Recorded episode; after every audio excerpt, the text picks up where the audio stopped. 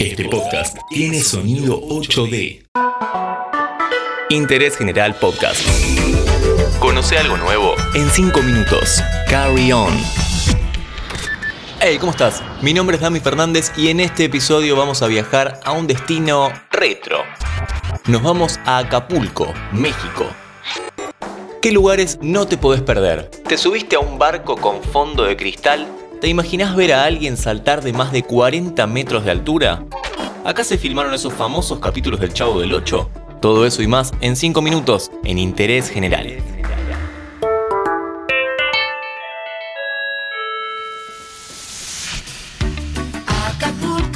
Hace muchos años, allá por la década del 90 y un poco más atrás también, Acapulco fue un destino soñado para muchos, un verdadero ícono de la época que nada tenía que envidiarle a lugares como Miami, Cancún o muchos otros que también están o estuvieron de moda. Pero ¿qué pasó con este lugar? ¿Perdió la magia? ¿Dejó de ser exclusivo? ¿El mar se puso más frío? Bueno, hoy estoy haciendo muchas preguntas, así que arranquemos a responderlas. Vamos al primer destino. Llegamos al primer lugar que no te podés perder, La Quebrada. Se trata de un acantilado impactante con más de 40 metros de altura. Uy, justo miré para abajo.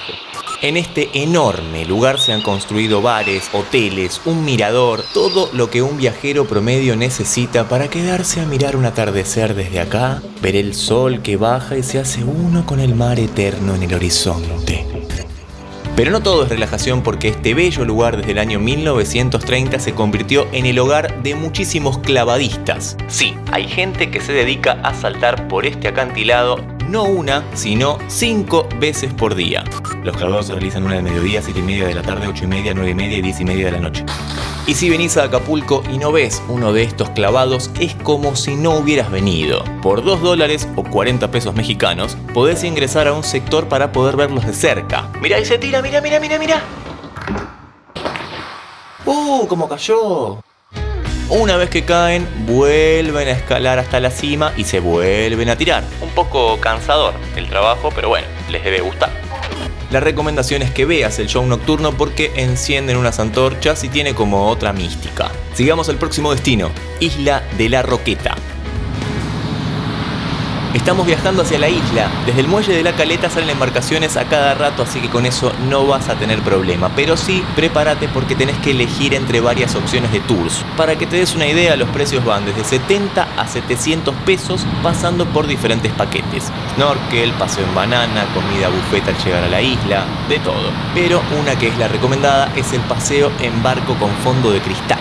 Algo muy lindo, como si fuese un acuario, pero en mar abierto. El mundo submarino sí que está lleno de maravillas. La isla es un lugar paradisíaco con todos sus condimentos.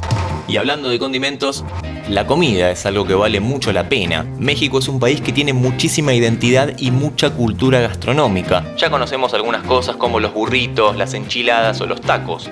Pero por supuesto cada región tiene su especialidad y en este caso es el cóctel de mariscos o el ceviche al estilo Acapulco. Así que si visitas la isla de la Roqueta es una gran oportunidad para probar estos platos. Pero si tenés ganas de caminar, se puede acceder hasta la cima de la isla donde encontramos el faro y para eso hay que caminar unos 15 minutos en subida. Es un poco de esfuerzo, pero vale la pena, porque desde ahí se ve toda la costa, una vista hermosa. Por último nos ponemos un toque cholulos, digamos. Cholulo es una palabra que utilizamos los argentinos para referirnos a alguien que le interesa mucho las personalidades famosas. En este lugar filmaron el último capítulo del Chavo del 8 con el elenco original. Todos recordaremos los capítulos donde todos viajaron a Acapulco y a diferencia de otros casos, este sí se filmó en el lugar. La única filmación del Chavo realizada en exteriores. En 1977 la serie estaba en su mejor momento y decidieron hacer unos capítulos especiales y además darle publicidad a esta costa mexicana. Por eso vinieron al hotel Acapulco Continental. Ah, no, pará. Bueno, le cambiaron el nombre, pero es el mismo hotel. Ahora se llama Hotel Continental Emporio, pero igualmente muchos fanáticos de la serie que vienen a la ciudad se quedan unos días en este mismo lugar donde hace muchos años se hospedó la vecindad del Chavo. Interés General Podcast. Encontrarnos en Spotify, en Instagram y en interésgeneral.com.ar.